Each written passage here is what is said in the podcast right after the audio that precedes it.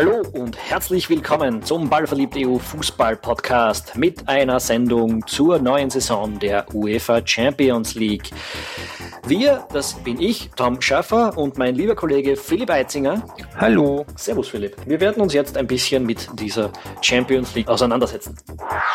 Philipp, in den vergangenen Wochen hat es einige Diskussionen zur Champions League gegeben. Äh, das hat unter anderem damit begonnen, dass die Champions League sich einen neuen Modus gegeben hat, sich einen neuen geben will oder geben muss. Ähm, oder geben wird. Ja, so in der Richtung. Wobei auch das offenbar noch nicht ganz hundertprozentig durch ist. Also der neue UEFA-Präsident hat schon angekündigt, dass er da ähm, vielleicht nicht alles umwerfen möchte, aber sich da zumindest die eine oder andere Einzelheit nochmal genauer ansehen möchte, ob das denn wirklich dann auch genauso kommt. Ja, man wird sehen, ob er das überhaupt auch durchsetzen kann. Das Ganze hat ja damit begonnen, dass äh, die großen Clubs, vor allem was man so hört, die Italiener und äh, möglicherweise Spanier, ähm, die UEFA dazu gedrängt haben, äh, den Modus zu, zugunsten eben dieser großen Nationen zu verändern ähm, mit der ewigen, mit dem ewigen Damoklesschwert über dem Kopf der UEFA, dass sich diese Vereine sonst in eine Superliga abspalten wollen. Wobei ich es gern gesehen hätte, wenn die UEFA den Bluff einfach mal angenommen hätte und gesagt, macht's und schaut euch an, wie lange sich die Leute das anschauen. Das wäre durchaus was, was ich glaube, dass sich die UEFA leisten könnte. In dem Fall war es ein bisschen schwieriger, weil sie zu dem Zeitpunkt halt keinen Präsidenten gehabt hat. Und das war so ein Loch, ein Fenster, das die Clubs ausgenutzt haben. Äh, dieser neue Modus ist halt jetzt natürlich trotzdem sehr umstritten, vor allem äh, unter Fans kleinerer Nationen, würde ich jetzt sagen, oder auch unter den Verbänden kleinerer Nationen, weil dieser Modus äh, wie ausschaut, Philipp. Du hast da auf Ballverliebt EU mal eine Übersicht gegeben. Genau, also jetzt, ähm, genaue Details stehen jetzt noch nicht fest, aber was auf jeden Fall mal ähm, fix sein soll, ist, dass die Top 4 Na Nationen im, in der Fünf-Jahreswertung, also sprich derzeit wird es Spanien, England, Deutschland und Italien, äh, jeder vier Fixplätze hätte für die Gruppenphase. Äh, das heißt, die Hälfte aller Teilnehmer wären alleine, würden sich alleine aus diesen vier Ländern rekrutieren. Jetzt könnte man so auf der einen Seite sagen, ja, ist jetzt kein dramatischer Unterschied zu jetzt, weil ja zum Beispiel ähm, der vierte aus Deutschland sich ohnehin auch über die Qualifikation ähm, durchgekämpft hat, der vierte aus England genauso und, und so weiter dass äh, die, die größeren Änderungen, die, die betreffen dann natürlich aber die Länder dahinter, weil da natürlich einige Plätze dann wegfallen, auch Qualifikationsplätze. Wie das genau aussehen wird und welches Land, bzw. welcher Platz im Ranking, ähm, wie genau die äh, Zugangs, ähm, äh, die, also wie da genau die Zugangsbestimmungen aussehen, das ist jetzt noch nicht bekannt gegeben. Das soll jetzt offenbar im Laufe dieser Saison mal kommen. Ich bilde mir, ich habe mal wo gelesen, dass es im Dezember sein soll. Aber man kann auf jeden Fall mal davon ausgehen, dass es für die Meister aus den kleineren Nationen, also kleiner ist in dem Fall, da sind wir schon bei, zum Beispiel bei Griechenland, bei Türkei, ähm, bei der Schweiz und auch natürlich bei Österreich, ähm, zumindest nicht leichter wird, reinzukommen. Naja, man muss schon sagen, es, es macht schon einen Unterschied. Äh, die ganze Geschichte ist jetzt, es ist nicht so offensichtlich, dass sich diese Nationen immer fix qualifizieren. Die Spanier haben es diesmal nicht geschafft, den vierten durchzubringen. Äh, ich glaube, Villarreal. Die sind gescheitert an Monaco. Monaco ja. Genau. Und äh, auch die Italiener sind in diesem Fall nur zu zweit, weil erstens der vierte gar keinen Startplatz hat und der dritte genau so in der. Qualifikation rausgefallen ist. Das heißt, äh, da macht es schon von, von 32 Startplätzen sind drei plötzlich fix belegt, die momentan nicht durchgekommen sind. Das sind zehn Prozent der Plätze, wenn man es jetzt Ich bild mir ein, dass, es, dass ich damals geschrieben habe, dass, äh, dass, dass von diesen 16, die dann fix dabei wären, jetzt 13 dabei sind.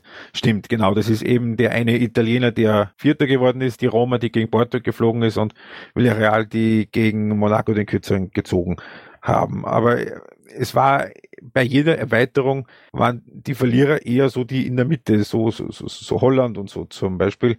Ähm, ja, über Holland können wir noch reden, aber äh, sehr gerne. Ähm, ein dazu kommen. Ja, ähm, Holland ist mittlerweile nämlich gar nicht mehr so weit vor Österreich zum Beispiel. Na, da habe ich mir das letztens mal angeschaut, wenn man die aktuelle Saison noch dazu nimmt und äh, quasi sich mal das, die Setzliste anschaut, dann ist Holland da nur ganz knapp vor Österreich momentan, weil was da hinten rausfällt, in der Wertung ziemlich groß ist. Das heißt, die müssen heuer irgendwas reißen, wenn sie da nicht massiv abstürzen wollen. Aber nicht, nicht ja. wegen Holland, sondern ähm, ich würde jetzt mal sagen, wenn man sagt, okay, das sind jetzt drei Plätze, die gehen zusätzlich in die Richtung, dann kannst du aber davon ausgehen, dass der fünfte der UEFA nicht der Verlierer dieser Reform sein wird. Also die Franzosen lassen sich das wahrscheinlich eher nicht gefallen. Äh, wenn du jetzt sagst, okay, die Italiener haben vier Plätze, aber ihr kommt auf, äh, ihr macht's mit zwei weiter. Ne? Die, die, je weiter man nach hinten kommt, desto, desto äh, gravierender wird das dann natürlich. Das ist, das ist ganz logisch. Aber ich ähm, glaube, es wird halt massiv gravierender, weil, weil äh, die Franzosen, die Russen, die, keine Ahnung, die Ukrainer, wer da jetzt auch alles weiter vorne dabei ist, äh, die werden auch ihre drei Startplätze einfordern. Äh, dann werden es eine paar Nationen mit zwei geben und dann wirst du, weiß nicht, ob da wo die, wo die Startplätze enden. Also es wäre ja, schon durchaus möglich, dass da nur zwölf Nationen wirklich mit, mit gescheiten Startplätzen drinstehen. Ja, eben, ich gehe davon aus, dass wir da so vom Bereich 12 bis 15 reden. Also Griechenland ist da, glaube glaub ich, dabei, Türkei ist da dabei, Belgien ist da in der Reihe dabei, Holland mittlerweile auch in dieser Reihe nur noch dabei, Schweiz. Ähm, dort wird wahrscheinlich der Cut-Off sein und solche äh, wirkliche Meister von Na Nationen um oder jenseits der 20, also so wie es heuer zum Beispiel wie Liga Warschau zum, zum Beispiel in dieser Saison durchgekommen ist, ähm, das ähm, oder Dynamo Zagreb, zu denen werden wir auch später noch kommen. Also das wird es in der Form sicherlich dann äh, nur noch sehr, sehr schwer geben. Vor allem, vor allem, wenn man bedenkt, dass sich Legia Warschau im, im Playoff durchgesetzt hat gegen den Meister aus Irland. Man wird auf jeden Fall über größere Hürden drüber müssen als über Dundalk, wenn man in die äh, Champions League möchte. Ja, das ist vor allem, man muss das halt einfach weiter durchdenken, dann merkt man das eh, das wird alles, glaube ich, nicht leichter, so die Plätze zu Kein erobern. Beitrag zur weiteren Diversifizierung der, der Champions League. Richtig, und das, ich glaube, da kommt auch noch einiger Widerstand. Also die kleineren Verbände fühlen sich da ziemlich überrumpelt. Der Modus ansonsten bleibt, glaube ich, gleich. Acht Gruppen, vier Dings, genau. bla bla bla. Äh, das ist auch sehr positiv, weil das ein sehr, sehr schöner, geradliniger Modus ist. Den versteht jeder. Man braucht nicht irgendwie komisch mit irgendwelchen Gruppen Dritten und einem übergreifenden Ranking noch was machen, beziehungsweise wie sie es früher in der Champions League hatten, äh, mit den Gruppen Zweiten, wo es dann nach sechs Vierergruppen in einem Viertelfinale weitergegangen ist. Also das ist jetzt schön geradlinig, da kennt, da kennt sich jeder aus, das ist, das ist auch fair, würde würd ich sagen. Ähm, ich finde, dass man das, äh, dass sie das beibehalten, das ist ähm, sehr positiv. Ja, dazu habe wiederum ich kürzlich auf Ballflit einen Artikel geschrieben, wo ich mir mal angeschaut habe auf, auf als Reaktion mehr oder weniger auf viele Kommentare, die ich gelesen habe, wo sich die Leute gesagt haben, sie wollen wieder einen Meisterpokal oder sie wollen äh, weniger Mannschaften dabei haben äh, und und und und. Ich habe mir da ein paar Modi angeschaut und die mal mit dem aktuellen Stand der Dinge. Zum Beispiel dann noch, plus zum Beispiel dann noch mit einem eventuellen Cupsiegerbewerb, wo ich letztes Jahr, glaube ich, mal was geschrieben habe. Ne? Ja, ich erinnere mich, da gibt's auch ein Feature bei uns. Wir werden das alles wie immer auf Ball verliebt natürlich in unseren Show Notes, also im Artikel zu diesem Podcast dazu äh, verlinken.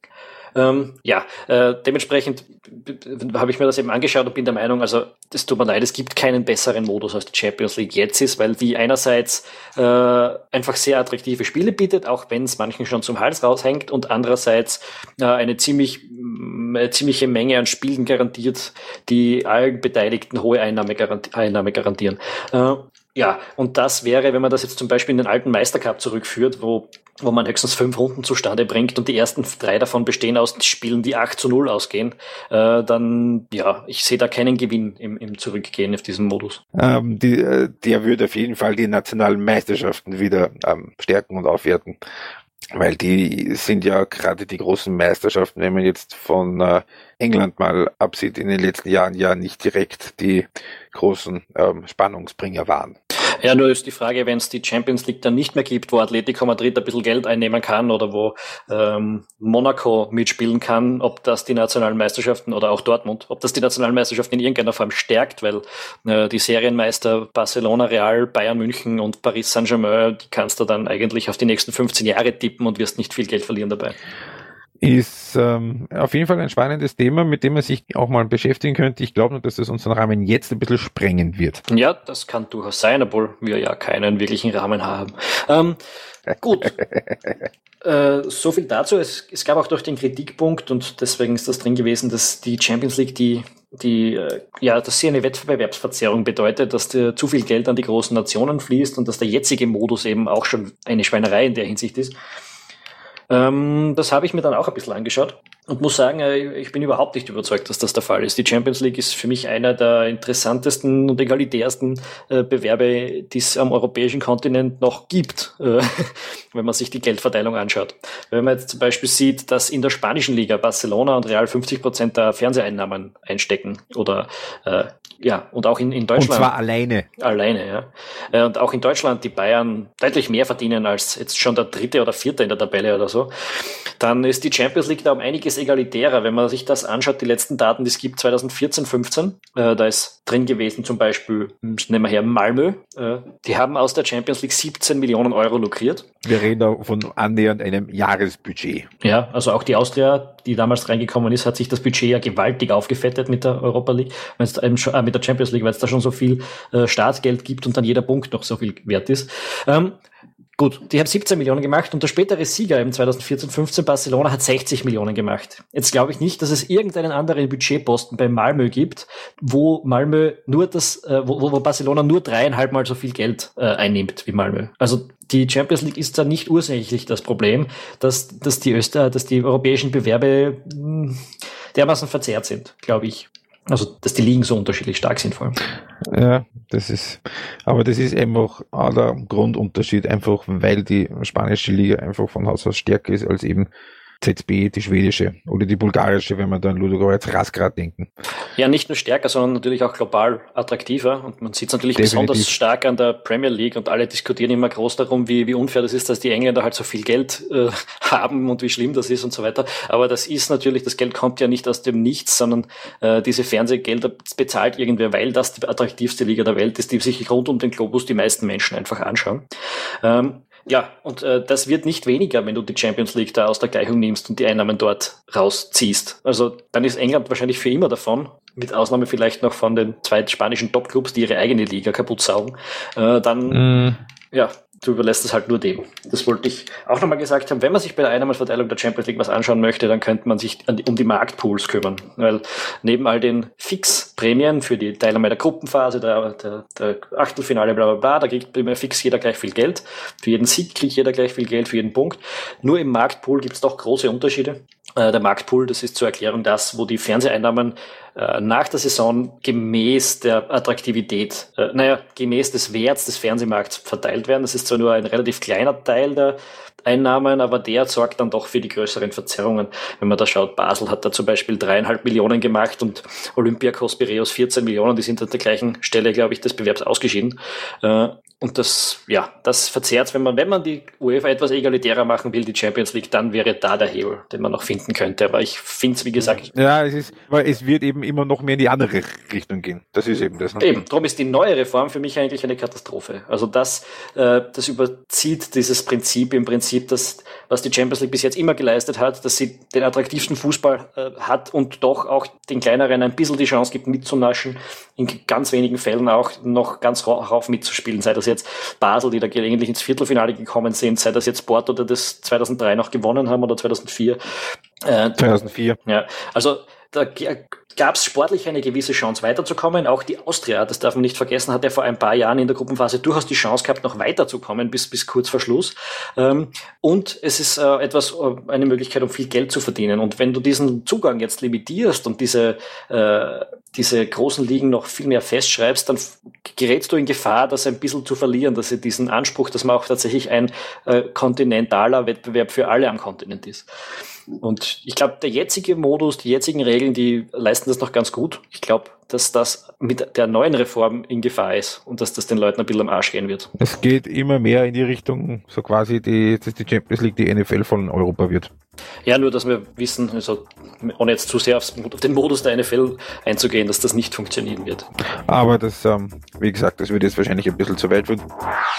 So würde ich sagen, schauen wir uns jetzt mal die aktuelle Saison an. Einen Spieltag haben, haben wir schon gehabt, ähm, mit einigen knappen und einigen nicht ganz so knappen Ergebnissen. Tom, mein Vorschlag wäre, wir gehen einfach die Gruppen eine nach dem anderen durch, oder? Wie immer ist das wahrscheinlich der beste Weg. Wir beginnen mit der Gruppe A. In dieser Gruppe A ist drinnen Paris Saint-Germain, Arsenal, Basel und Ludogorets Rasgrad. Die erste Runde äh, ist vorbei, wie wir schon gesagt haben. Da hat Arsenal bei PSG ein 1 zu 1 äh, erobert und auch Rasgrad ein 1 zu 1 bei Basel. Tom, wenn ich dir jetzt eine Wette anbiete, dass Arsenal und PSG aus der Gruppe Erst und Zweiter werden, wird es wahrscheinlich nicht dramatisch viel dagegen setzen, oder? Das hätte ich wahrscheinlich schon vor dieser ersten Runde nicht gemacht und jetzt, wo Basel zu Hause gegen Rasgrad Punkte liegen lassen hat, ist es natürlich nicht gerade weniger wahrscheinlich geworden, dass das so ausgeht. Ja. Äh, ich glaube, Basel hätte durchaus die Möglichkeit gehabt, daran zu schnuppern, aber das sind ziemlich empfindliche äh, Punkteverluste gewesen. Da wird in, Wahr, in, Wahrheit müssen sie, in Wahrheit müssen sie jetzt schauen, dass sie äh, nicht Gruppenletzter werden, weil ähm, ein, ge gegen den vermeintlich schwächsten Gegner oder gegen den sicherlich schwächsten Gegner von den drei daheim nicht gewinnen, da könnte man schon davon ausgehen, dass sie, dass sie, zum, also sie müssen auf jeden Fall entweder äh, in Bulgarien gewinnen oder von einer von den Großen was holen. Wird beides nicht leicht. Absolut. Vor allem, vor allem vor dem Hintergrund, dass Basel, also das Basel anno 2016 ähm, zwar immer noch mit äh, sehr viel Abstand die beste Mannschaft in der Schweiz ist, allerdings ähm, einen Fußball spielt, der eher auf der biederen Seite ist. Sie spielen ein, ähm, ein 5-3-2 beziehungsweise ein mit Dreierkette hinten und auf jeden Fall mit drei äh, zentralen Mittelfeldspielern, die jetzt allesamt nicht so die Ausgeburt der Kreativität sind. Ähm, das geht sich in der Liga aus, weil sie einfach individuell um so viel besser sind als alle anderen. International bin ich nicht überzeugt davon, dass äh, die Mannschaft, mit der Basel aktuell in die Champions League geht, wirklich besser ist als die, mit der sie vor ein paar Jahren eben im Achtelfinale waren. Na, das glaube ich auf keinen Fall. Die haben, die haben da halt ja auch ständig diesen Aderlass der besten Spieler natürlich gehabt, äh, die, die es dann doch in die größeren Ligen gezogen hat, logischerweise. Ähm, also was natürlich wahr ist, dass Basel auch in Rasgrad jederzeit gewinnen kann. Also auch ja. Rasgrad ist kein äh, Wunderteam. Nein, auf, na, sicher nicht. Aber, aber eben, also wir, wir reden davon von, von Spielern wie Jadan Shakiri, die damals dabei waren, wie Jan Sommer, der damals dabei war. Ähm, Marco Streller war damals auch noch dabei, der hat, der hat mittlerweile seine Karriere beendet und ein Valentin Stocker war dabei, der spielt jetzt auch in der deutschen Bundesliga. Und jetzt haben sie halt Tauland Chaka und Birkir Bjarnason und vorne den Marc Janko. Ja, war nicht auch der Granit Xhaka dabei, der jetzt bei Arsenal spielt? Uh, ja. Das ist durchaus möglich. Ich glaube, ja, ja, ja. Ja, so oder so, äh, Qualitätsverlust ist in Basel natürlich auch etwas, das man kennt. Ist auch jetzt äh, der, der, der größte Konkurrenz von, von äh, Marc Janko im Sturm ist ja im Sommer dann weggegangen äh, zu Brel Embolo zu genau, Schalke. Exakt. Ähm, ja, so oder so, bei Basel wird es nicht ganz leicht haben. Ist jetzt natürlich auch nicht auszuschließen, dass die gleich nächste Runde bei, bei Arsenal eine überraschende Superleistung zeigen und äh, wieder voll im Rennen sind. Aber prinzipiell ja, natürlich. Das ist eine der Gruppen, wo alles ziemlich klar scheint, wo auch jetzt Arsenal im Prinzip äh, den, den den Gruppensieg eigentlich mal auf, der, auf dem Serviertablett hat, weil man eben einen 1 zu 1 Punkt in Paris Saint-Germain, bei Paris Saint-Germain geholt hat. Ähm, Toto, hast du es jetzt sicher auswendig im Kopf. Ähm, wie oft hintereinander hat Arsenal jetzt die Gruppenphase überstanden in der Champions League? Das ist relativ beeindruckend. Zehn, zwölf Mal, sowas? Noch mehr? Äh, noch, noch mehr. Ähm, ich habe mir das kürzlich angeschaut, weil ja der Arsene Wenger jetzt dieses 20-jährige Jubiläum gehabt hat. Und ähm, Arsene Wenger ist 96, 97 zu Arsenal gekommen, hat dann in ich dieser... Möchte, ich möchte das nur mal sagen. Als Arsene Wenger Trainer wurde, der Manager wurde bei Arsenal, bin ich in der vierten Klasse Gymnasium ge gewesen. Da war ich fucking 14. Ja, ah, das 13 sogar erst. Das wird uns den Usern jetzt nicht allen nee, wahnsinnig viel sagen, das, oder? Das, das stimmt schon, aber ich bin mir sicher, dass es vielen unserer Usern ähnlich geht und den Jüngeren dann wahrscheinlich noch mehr. Das ist, da war ich sieben oder so.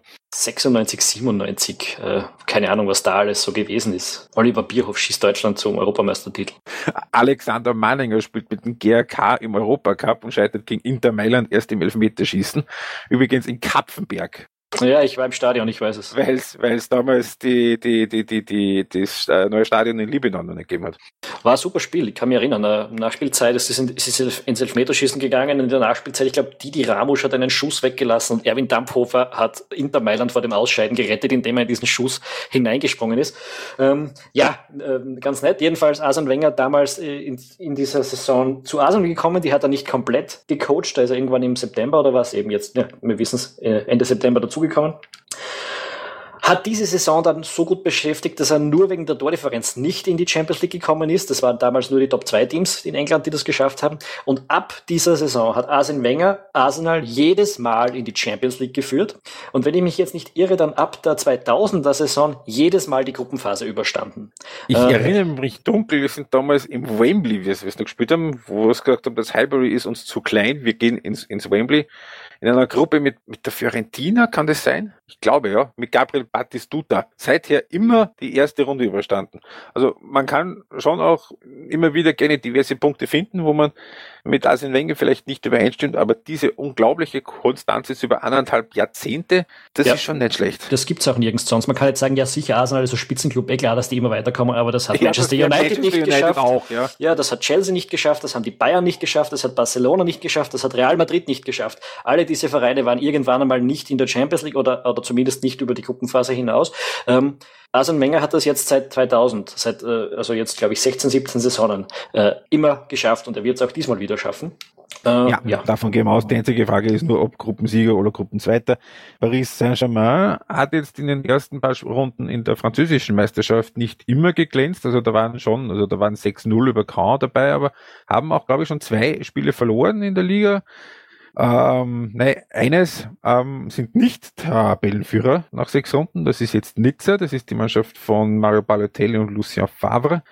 Man, natürlich, die werden auch wieder Meister und natürlich, die werden in der Champions League wieder weiterkommen. Ähm, aber ich muss jetzt auch gestehen, ich habe noch kein Spiel von ihnen gesehen. Na, ich habe eben die erste Partie zwischen Arsenal und Paris schon mal gesehen. Unter dem neuen Trainer, unter Unai Emery, ich kann da nicht wirklich was dazu sagen. Ähm, aber in Wahrheit, der Tester wird wieder sein, Achtelfinale, Viertelfinale. Ob die Mannschaft wirklich weiter ist, als das voriges Jahr war, sie werden auf jeden Fall ein bisschen anders spielen müssen, ohne diese Überfigur des Ibrahimovic vorne dran. Ja, es war so die erste Partie, wo Arsenal eben zu Gast gewesen ist. Ähm, Paris Saint-Germain hat die besseren Chancen gehabt, vor allem in der zweiten Hälfte. Ich habe leider nur die erste gesehen. Äh, aber was mir schon, also ich habe eigentlich, ich war eher verwundert darüber, dass Paris Saint-Germain da so lange in Führung gewesen ist, weil in der ersten Hälfte Arsenal eigentlich so rein, äh, rein ohne auf den Spielstand zu schauen und ohne jetzt nur die Chancen herzusehen, ziemlich gut gespielt hat mit einem sehr hohen Pressing und die haben eigentlich gewirkt, als hätten sie das Großteil im Griff. Ja, man wird sehen, es wird äh, spannende Frage, wer hier Erster und wer hier Dritter wird in der Gruppe, glaube ich. Ähm, ich würde jetzt mal sagen, vielleicht schafft's Arsenal und endlich mal nicht den Gruppensieg sinnlos aus der Hand zu geben und äh, dadurch auch ein bisschen eine bessere Auslosung im Achtelfinale mal zu bekommen. Weißt du, was bitte wäre? Wenn Arsenal ein Gruppensieger wird und dann Barcelona bekommt, weil die vielleicht weiter hinter Manchester City werden. Ja, es kann passieren, es kann durchaus passieren, aber bevor wir dazu kommen, gehen wir noch über die Gruppe B hinweg. Gruppe B, der SSC Neapel, Benfica Lissabon, Besiktas Istanbul und Dynamo Kiew. Naja, da ist es, glaube ich, nicht ganz so einfach zu sagen, wer nun weiterkommt. Das ist richtig. Auf jeden Fall ist aber schon mal Napoli auf einem guten Weg. Die haben erstes Spiel in Kiew gewonnen, 2 zu 1 nach Rückstand. War eher so ein Arbeitssieg, war jetzt nicht übertrieben übertrieben glanzvoll. Ähm, aber Napoli ist jetzt auch in der Serie A auf einem, auf einem guten Weg. Die sind wieder wie letztes Jahr schon der erste Verfolger von, von, von Juventus. Ähm, auch ohne Iguain werden die sicher ein, wieder eine gute Rolle spielen. Auf jeden Fall in der Serie A, also sind zumindest der prognostizierte Zweite. Ob sie Chancen auf den Titel haben, äh, wahrscheinlich eher nur, wenn Juventus wirklich länger unten, unter Niveau spielt. Aber sie, in dieser Gruppe, in der Champions League, müssen sie weiterkommen und in dieser Gruppe müssen sie eigentlich auch auch Gruppensieger werden. Und dann sind die anderen drei sind wahrscheinlich auf einem ähnlichen Niveau, wobei ich rein aus einem Gefühl heraus äh, Benfica die besseren Chancen gebe auf den zweiten Platz als die anderen beiden, weil die auf dem Papier ein wenig besser besetzt sind. Ähm, weil sie auch die internationale Erfahrung haben und weil ich auch der Meinung bin, dass sie von den dreien womöglich den besten Trainer haben, ähm, Rui Vitoria, aber da würde ich mich jetzt nicht allzu weit aus dem Fenster lehnen wollen. Es, es, ist auch gar nicht leicht, wenn man sich den Kader ja. von Benfica jetzt anschaut, weil du sagst, die sind besser besetzt, aber äh, der durchschnittliche Fußballfan in Österreich wird nicht besonders viele Spieler von Benfica Lissabon kennen. Kostas mit Roglu vielleicht noch, der Grieche mit dem, mit dem, mit dem Rauschebart. Puh, Victor Lindelöw wird man bald kennen. Ähm, Warum? Jo, weil der gut ist. Verteidiger Billen und rechts auf der Seite ist Schwedis U21 Europameister äh, und ähm, der, der kann was, der hat was drauf. Also das, der ist früher oder später ist der Kandidat für England. Aber du hast, du hast völlig recht, ähm, da ist sonst nicht so furchtbar viel los. Ähm, Besiktas Istanbul hingegen, das ist schon was anderes. Da ist ein Ricardo Quaresma drin. Da ist, äh, das ist richtig. Und weil ich vorher einen Trainer angesprochen habe, Trainer bei Besiktas ist äh, Şenol Güneş. Das ist der, unter dem die Türkei 2002 WM Dritter geworden ist. Aber ich wüsste jetzt nicht, ich müsste jetzt nachschauen, ob der seither so richtig viel gewonnen hat. Ja, zwei, nee, nee, zweimal Vizemeister in der türkischen Liga ist er seither gewesen. Und eben ähm, dann mit ähm, Besiktas jetzt Meister geworden voriges Jahr. Ja, wobei Besiktas ist auch immer generell die, die türkische Liga hat sich in den letzten Jahren äh, so ein bisschen zu einer, ich möchte nicht sagen, Liga von Ausrangierten ähm, entwickelt. Das wäre wahrscheinlich ein bisschen zu viel. Aber wenn ich mir da jetzt anschaue, wer da bei Besiktas jetzt spielt, also Quaresma ist einer, dem immer so ein bisschen das Image anhängt, der macht zwei gute Spiele im Jahr und, tauch, und taucht dann ab. Und, und es äh, ist auch der eine oder andere bei, dabei, der es zum Beispiel in der deutschen Bundesliga nicht so richtig geschafft hat. Eben zum Beispiel ein Andreas Beck oder ein äh, Olcay Schahan, der hat nicht mehr Bundesliga gespielt in Deutschland, der ist aus Duisburg ge gekommen. Er ist auch dabei ein Gökhan Inler und Gökhan natürlich Inler, ja. das noch der, im Kader der ja nichts gespielt hat in, in Leicester. Ja, wobei das dort überhaupt schwierig war für jeden in den Kader reinzukommen. Das muss jetzt noch kein Armutszeugnis sein. Äh, aber ja, äh, dann ist da auch noch drin und das kann man nicht vergessen, Willi Kavlak, der jetzt hoffentlich irgendwann wieder fit werden könnte. Äh, der hat sich mit einer Verletzung ewig lang rumschlagen müssen und ist deshalb äh, ziemlich lange außer Gefecht gewesen. Das soll jetzt langsam wieder besser werden. Hm, kann man hoffen.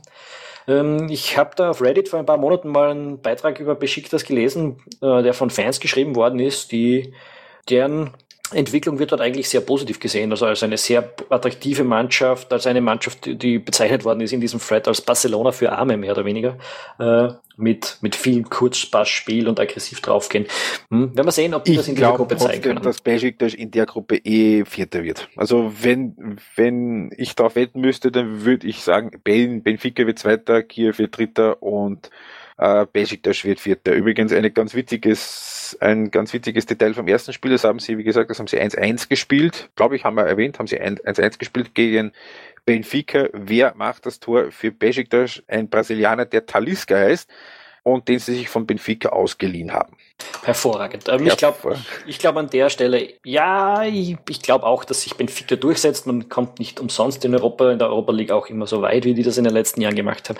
Äh, ich glaube aber, dass Besiktas sich den dritten Platz sichern wird. Ich glaube, Kiew wird äh, da rausfliegen. Trainer bei Kiew, um, nur um das nochmal ähm, vollverständlich zu machen, ist Sergei Rebrov auch von dem halten Leute, die sich mit dem ukrainischen Fußball beschäftigen.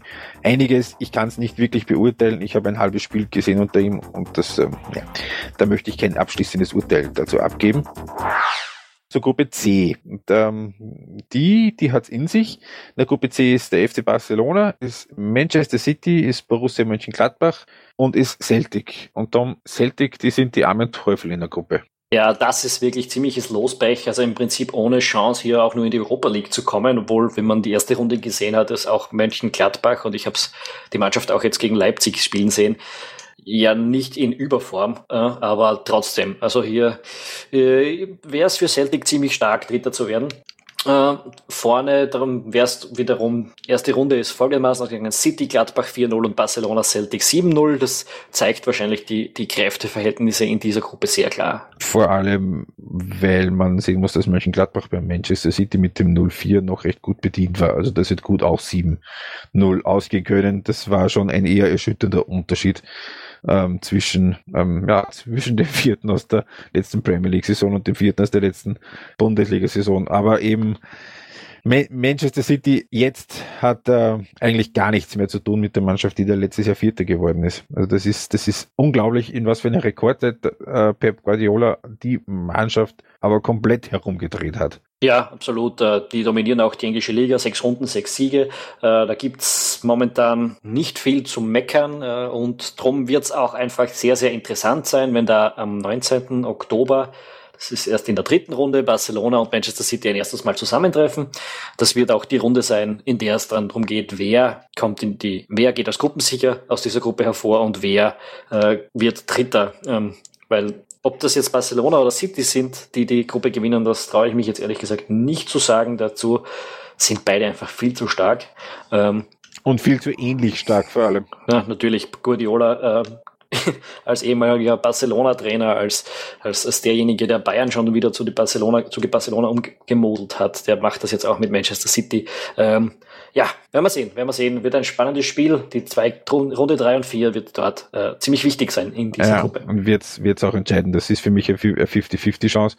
Ähm, nur nochmal zu den Kräfteverhältnissen, was man vielleicht noch dazu sagen sollte, ähm, dass äh, die Mönchengladbach, die ja so hoch verloren haben, 0 zu 4, was noch höher hätte werden können, im Playoff äh, mal geschmeidig die Young Boys aus Berden im Gesamtscore 9 zu 2 weggeschossen haben. Aber da, also da sieht man schon auch diese gewaltigen Leistungsunterschiede, die es da zur absoluten Spitze gibt. Und ich würde äh, Gladbach als leichten Favoriten auf den dritten Platz sehen.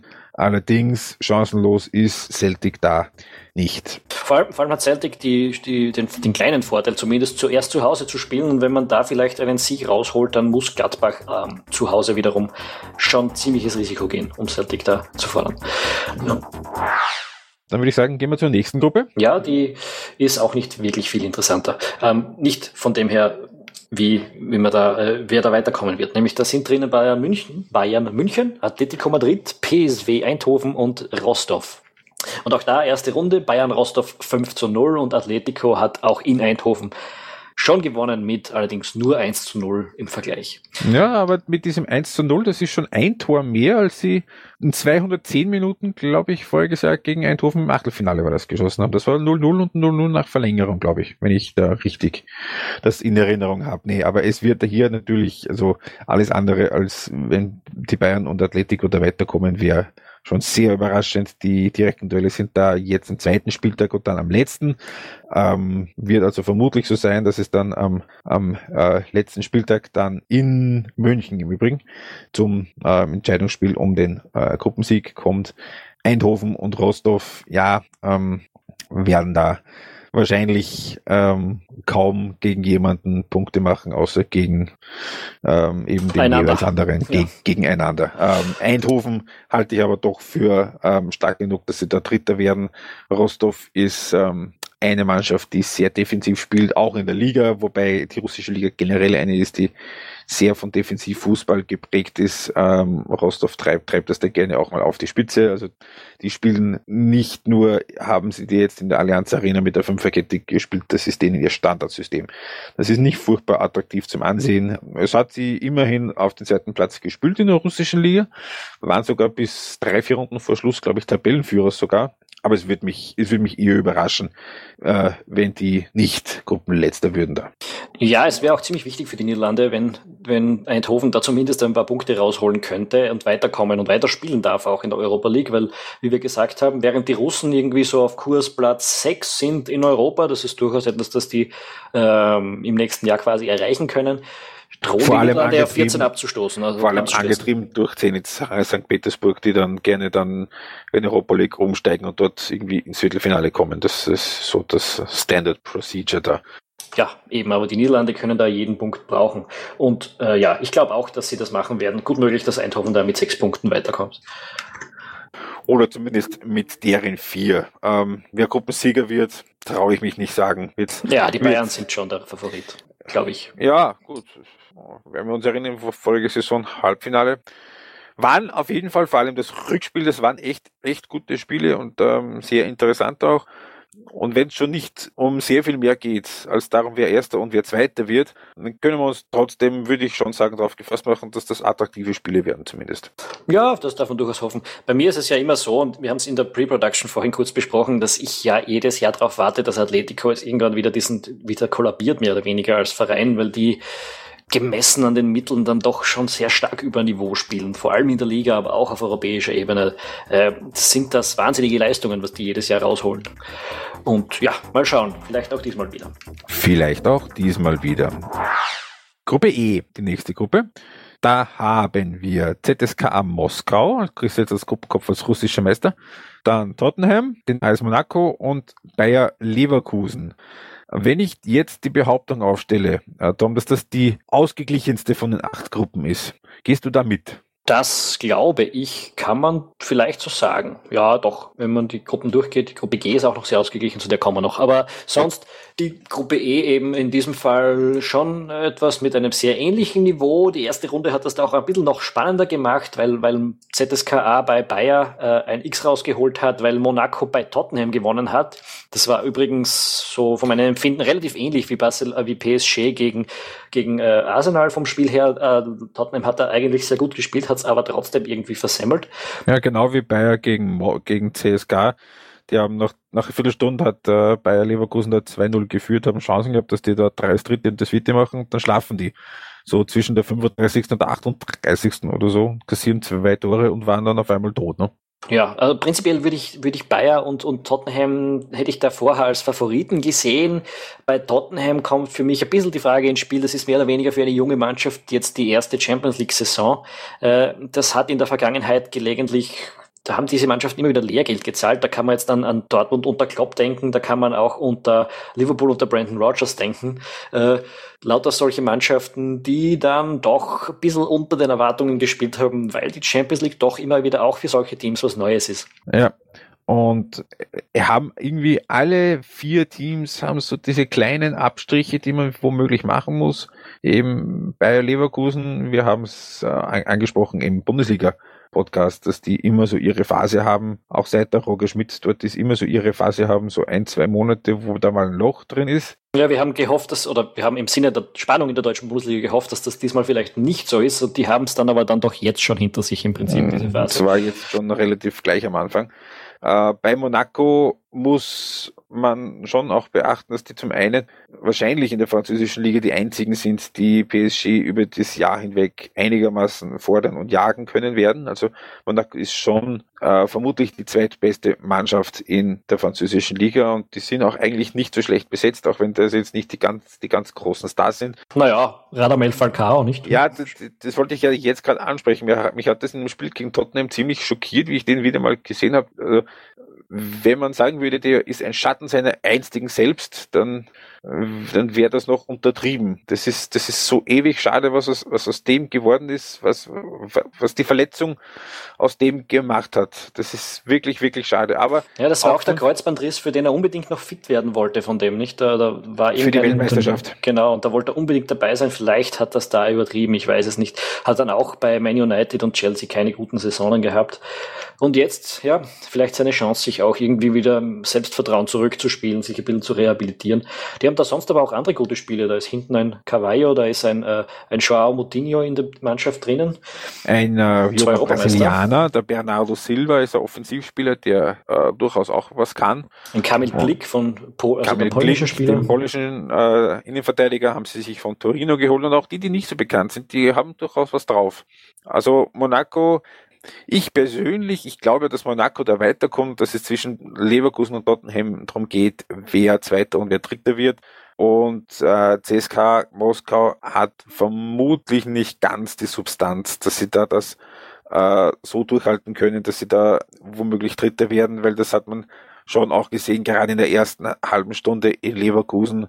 Das war sehr dünne Suppe, was sie da geliefert haben. Und wenn die da nicht wirklich innerhalb von drei Minuten zweimal treffen, dann verlieren die das wahrscheinlich hoch. Da reden wir dann wahrscheinlich von vier oder fünf. Ähm, ich denke doch, dass CSK von diesen Teams die geringste Substanz hat. Ja, CSK, ZSK ist, ist im Prinzip ein Symptom. Die Russen haben einerseits im Nationalteam nur Spieler oder fast nur Spieler, die in der Heimat spielen. Und ZSK ist der Club, wo die meisten davon irgendwie unterkommen. Äh, ist ein sehr, sehr russisches Team, ganz einfach. Und das ist momentan trotz Platz, trotz dieser Top-10-Platzierung in der UEFA-Rangliste kein Qualitätsmerkmal, ganz einfach. Da fehlt was und ich bin echt gespannt, ob die Russen bis 2018 zur Heim-WM das noch irgendwie auf die Reihe bringen werden. Im Zweifel richten es die, die Schiedsrichter. Gut, Gruppe F. Ähm, Gruppe das, F. Ist jetzt ausgerechnet von dir, von, vom ewigen Schiedsrichterverteidiger. naja, ähm, Wladimir Putin wird nicht geringer Einfluss auf die FIFA ähm, nachgesagt. Nee, ähm, war jetzt auch eher so ein bisschen mit einem Augenzwinker, muss man vielleicht dazu sagen, ist phonetisch nicht ganz leicht zu vermitteln. Aber es wird auf jeden Fall schwierig für die Russen. Aber da reden wir dann vielleicht ähm, ein anderes Mal drüber. Gruppe F hast du schon gesagt. Ja, dann genau. kommen wir dort jetzt zur Zum nächsten Debakel aus Runde 1. Legia Warschau gegen Borussia Dortmund 0 zu 6 und dafür ein überraschend knappes Spiel zwischen Real Madrid und Sporting Lissabon 2 zu 1 in der ersten Runde bei Sporting, der bis zur 88. 89 Minute sogar geführt hat im Bernabeu. Ähm, ja, das ist wieder so eine von den Gruppen, die eine relativ klare äh, Struktur haben werden. Real und Dortmund auf 1 und 2, Sporting auf 3 und Legia Warschau ist ein, einer von den ganz heißen Kandidaten auf äh, null Punkte und womöglich äh, eine relativ bitteren Anzahl von Gegentoren. Also das 6 zu 0, das war ja nicht mal zu knapp, dass sie da bekommen haben von Borussia Dortmund daheim noch dazu in der ersten Runde. Ja, ähm, ist eine Gruppe, über die man relativ wenig sagen kann, meiner Meinung. Wir wissen jetzt, oder wir kennen alle äh, die Mannschaften, Real Madrid sowieso, wir wissen alles über Dortmund, die unter Tuchel ja irgendwie ja, stetig noch besser werden im Prinzip, obwohl äh, die Transfers das nicht immer sofort nahelegen. Äh, und ja, ich meine, Sporting Lissabon das wäre, wenn die das geschafft hätten in der ersten Runde, diese, dieses äh, Sensationsergebnis oder zumindest ein Unentschieden bei Madrid, dann hätte man darüber reden können, ob die da irgendwie mitmischen. Aber so, ja. Selbst wenn. Naja, die, die sechs Punkte gegen Warschau kannst du denen schon zuschreiben. Ja, ja, ja, und dann, schon. wenn sich die anderen zwei Punkte wegnehmen oder der eine über den anderen, sagen wir jetzt mal, dort, äh, Real fährt deutlich über Dortmund zweimal drüber oder auch umgekehrt, dann ist der Punkteabstand halt nicht mehr so groß. Äh, dann wäre das schon drin. Jetzt, äh, ja, die erste Möglichkeit zur Sensation haben sie mal vergeben. Mal schauen, ob ihnen das im Laufe dieses, dieses, äh, dieser Gruppenphase noch gelingen kann. Ja, Sporting ist ähm, die große Talenteschmiede derzeit in Portugal. Ich kann mich erinnern, ich habe da mal eine Kleinigkeit gemacht bei der Europameisterschaft. Sind, glaube ich, acht oder neun sind da, äh, kommen da oder haben, sind dort ausgebildet worden oder haben dort auch schon mal gespielt. Also das ist äh, sicherlich die äh, der, der Verein derzeit mit der besten Jugendarbeit, was natürlich den äh, gegenteiligen Effekt dann hat, dass dann doch jedes Jahr wieder die Besten wieder weggehen. Also das klassische Schicksal einer, ja, bis zu einem gewissen Grad einer Ausbildungsliga, was ja auch die portugiesische eigentlich in Wahrheit ist, nur halt auf einem höheren Niveau. In der Frage, wer der Gruppensieger wird, da werden es wahrscheinlich wieder die direkten Duelle entscheiden, womöglich auch eventuell, wenn einer gegen Sporting dann doch was liegen lässt. Ich würde Real die größeren Chancen zuschreiben da auf den Gruppensieg. Ist ja rein finanziell auch schon mal ganz klar die, die Ausgangslage. Also Dortmund ist ein Spitzenteam, aber Real ist auch ein Spitzenteam und Real hat, äh, was weiß ich, das dreifache Budget und was auch immer. Das muss man eigentlich auch verlangen, dass die als Gruppensieger gedippt werden. Und kann. vor allem, vor allem werden Real nicht einfach mal so um 100 Millionen die drei besten Spieler oder drei von den besten Spielern weggekauft, ohne dass sich äh, der Verein wirklich dagegen wehren könnte. Na, das ist eher so, dass die die drei besten Spieler ähm, aus purer Eitelkeit noch irgendwie vertreiben, was man da. Das wäre nichts Neues, ja. Dann wechseln wir die Gruppe. Die Gruppe G, ich habe schon gesagt, auch nicht ganz unausgeglichen. Da drinnen ist nämlich der englische Meister und das ist eben Leicester City. Da drinnen ist der FC Porto, der FC Kopenhagen und der FC Brügge.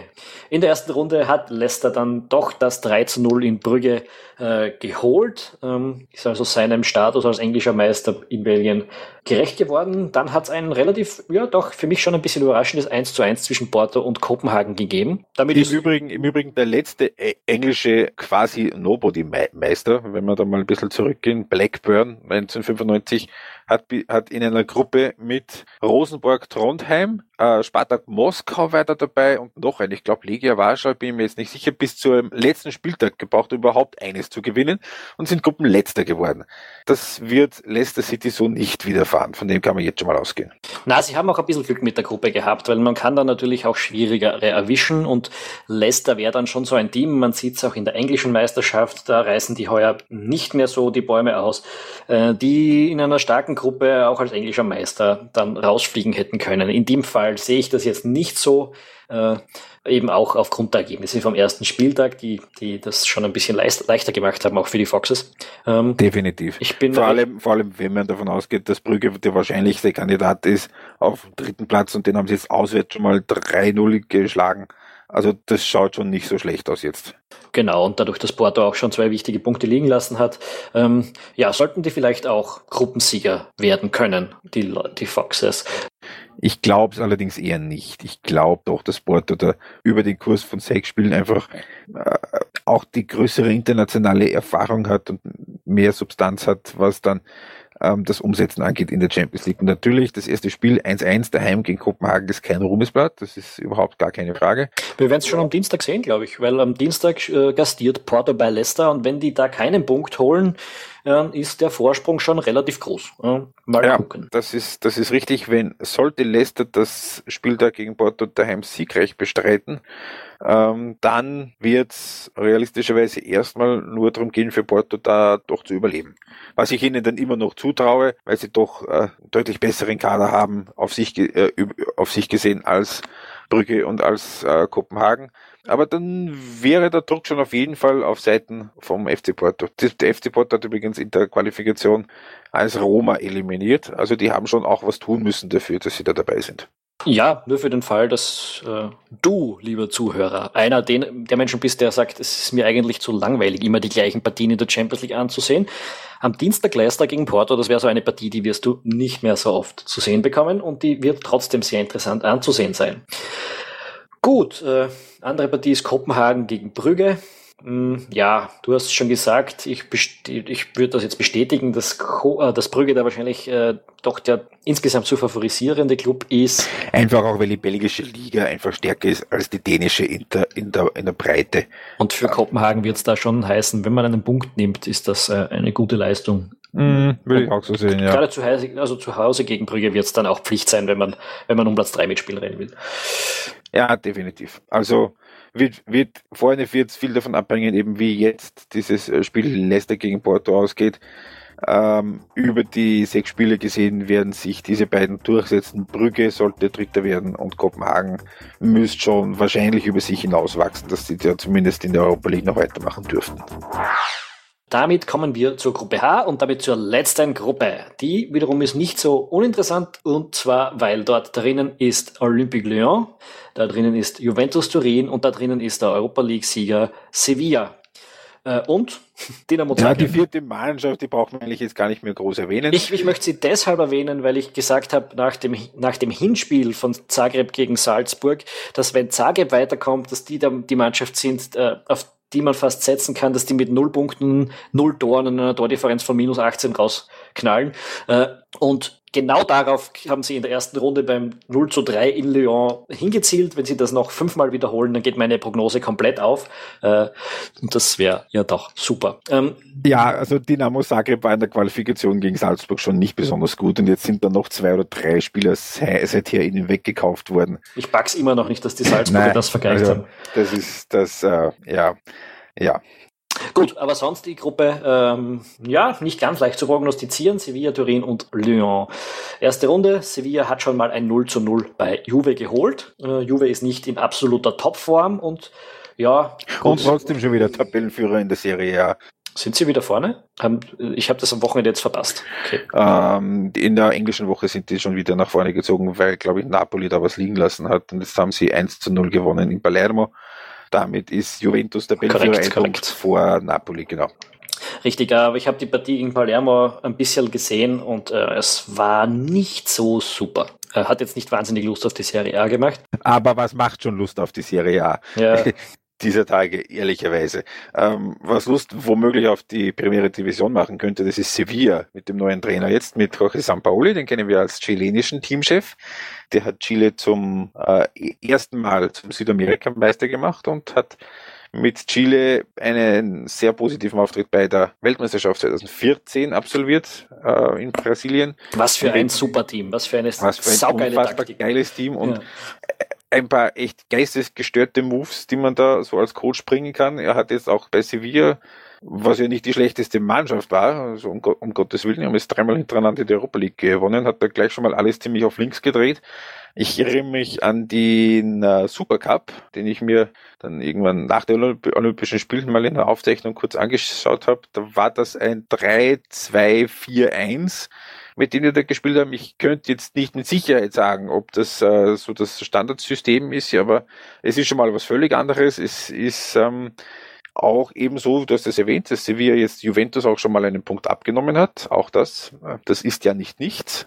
Ähm, da wird schon interessant. Und das ist auch für Juventus sogar nicht so, dass das alles, alles ähm, äh, easy wäre und dass die da so irgendwie mit 80 Prozent durchkommen. Weil Lyon mit dem neuen Stadion im Rücken ähm, ist auch keine schlechte Truppe. Im Endeffekt wird sich wahrscheinlich Ju Juventus und Sevilla durchsetzen, aber die beiden, die werden was tun müssen dafür. Wäre super, wenn man davon ausgehen könnte. Nächste Runde am Dienstag eben auch in dieser Gruppe. Zagreb gegen Juve, das sollte eine relativ klare Sache werden. Sevilla gegen Lyon ist eine von diesen Partien, die Sevilla gewinnen muss, wenn man den Favoritenstatus auch durchbringen will. Lieber Tom, wenn ich ähm, dich jetzt frage, kommt der Champions League-Sieger 2017, Finale ist übrigens in Cardiff im Millennium Stadium am äh, 3. Juni, wenn ich richtig, genau, am 3. Juni. Wenn der Sieger aus Spanien kommt oder einen spanischen Trainer hat, wettest du dagegen? Dagegen. Dagegen wetten ist schwierig. also sprich, ähm, wenn äh, der Champions League Sieg entweder nach Spanien geht, Real, Barcelona, Atletico oder eben an Manchester City mit Guardiola. Ja, na, da würde ich auf keinen Fall dagegen wetten. Äh, die Mannschaften, die man da dazu rechnen sollte, sind natürlich die Bayern und ja, wenn es super läuft, Dortmund. Ähm, Glaube ich ehrlicherweise aber beide nicht. Und sonst mal schauen, ob Arsenal eine super Saison erwischt. Aber äh, Im Übrigen hat auch PSG einen spanischen Trainer. Nur mal ja, so. das war etwas, über das ich jetzt die ganze Zeit nachgedacht habe und die deswegen jetzt auch nicht erwähnt habe, ob der MRI aus Spanien kommt. Äh, das tut er. Und demnach, ja, nein, dagegen setzt, dagegen zu wetten, äh, dafür ist die, die Chance ein bisschen zu groß, hätte ich jetzt gesagt, dass das tatsächlich auch so kommt. Mhm, gut, wir werden es sehen. Äh, die, die, die, Champions League zu tippen ist in dem Sinn etwas. Äh, ist eher unseriös. Was man machen könnte, ist vielleicht Halbfinalisten tippen. Und auch das nicht, weil es eben so stark auf die Auslosung ankommt. Genau, weil es sehr, sehr gut sein kann, dass halt wieder im Viertelfinale irgendwie, es ist nicht, undenk, nicht undenkbar, dass im Viertelfinale schon Barcelona und Real da zusammenkommen und vielleicht noch Atletico gegen Bayern München und dass man dann auf der anderen Seite vielleicht Viertelfinals hat wie, keine Ahnung, ähm, Napoli gegen PSG oder so. Ja, und das ist auch wieder so, ich meine, die, die, die Veränderung, dass man jetzt die, die Meister auf Top 1 gesetzt hat, äh, ergibt halt, dass Arsenal und, und, und, oder dass es Gruppen gibt, wo das zweite Team dann eben Barcelona oder Man City sein können und die anderen Gruppen, wo das zweite Team Dortmund oder eben äh, Porto. Na, Dortmund oder, oder Real sein könnten. So meinst, und wenn du als Gruppensieger und als Topmannschaft im Achtelfinale auf die triffst, dann äh, kannst du oder dann muss ein Top-Team rausfliegen. Äh, da kannst du schön gratulieren, ja. Und äh, von dem her ist das alles viel zu unberechenbar, wie, wie, wie die Mannschaften da reinkommen. Wer da, wer da die offensichtlichen Kandidaten sind, das weiß ja ohnehin jeder. Das ist jetzt auch keine große Expertenleistung, wenn man jetzt sagt, ja, Barcelona, Real Madrid, Bayern, München, ja, das sind die Besten. Ne? Und äh, das ist irgendwie so wie vor der WM Stimmt. jedes Mal seit 35 Jahren zu sagen, Brasilien ist eigentlich nicht so schlecht. Äh, die könnten das werden. Gut. Ähm, ja, das stimmt. Ich glaube, zum Thema sind wir jetzt eigentlich durch. Also werfen wir unseren Blick ein bisschen nach vorne. Ähm, es ist so, der nächste Podcast, den wir vorhaben, wird sich um das Länderspiel oder um die Länderspielpause drehen mit äh, Österreich gegen Wales, mit äh, Serbien gegen Österreich. Nachdem das ja schon von heute, von der Aufnahme am Sonntag gesehen, in eineinhalb Wochen beginnt, die ganze Sache, werden wir wohl nächste Woche, in, also in, in, ungefähr sieben Tagen, mit diesem Podcast rauskommen. Ähm, wenn euch dieser Podcast gefallen hat, wenn ihr unseren Podcast im Allgemeinen mögt, wenn ihr uns im Allgemeinen mögt, dann geht doch bitte jetzt auf iTunes äh, und gebt uns eine tolle Bewertung damit auch andere Leute auf diesen Podcast stoßen. Äh, es motiviert uns einfach wahnsinnig, wenn wir wissen, dass immer mehr Leute zu diesem Podcast dazukommen. Und was uns auch unglaublich hilft, ist, wenn ihr jetzt nicht nur zugehört habt, sondern nachdem ihr uns die großartige Bewertung gegeben habt, äh, auf Ballverliebt.eu geht oder auch in unsere Facebook-Gruppe und zu diesem Podcast mitdiskutiert und ein bisschen uns Kontra gebt, weil wir Blödsinn geredet haben oder uns lobt, weil wir die besten Analysten auf der Welt sind. So oder so. Wir, würden, wir wollen von euch hören, hören. Wir wollen von euch geliebt werden. Sonst hätte ich jetzt nicht mehr viel zu sagen.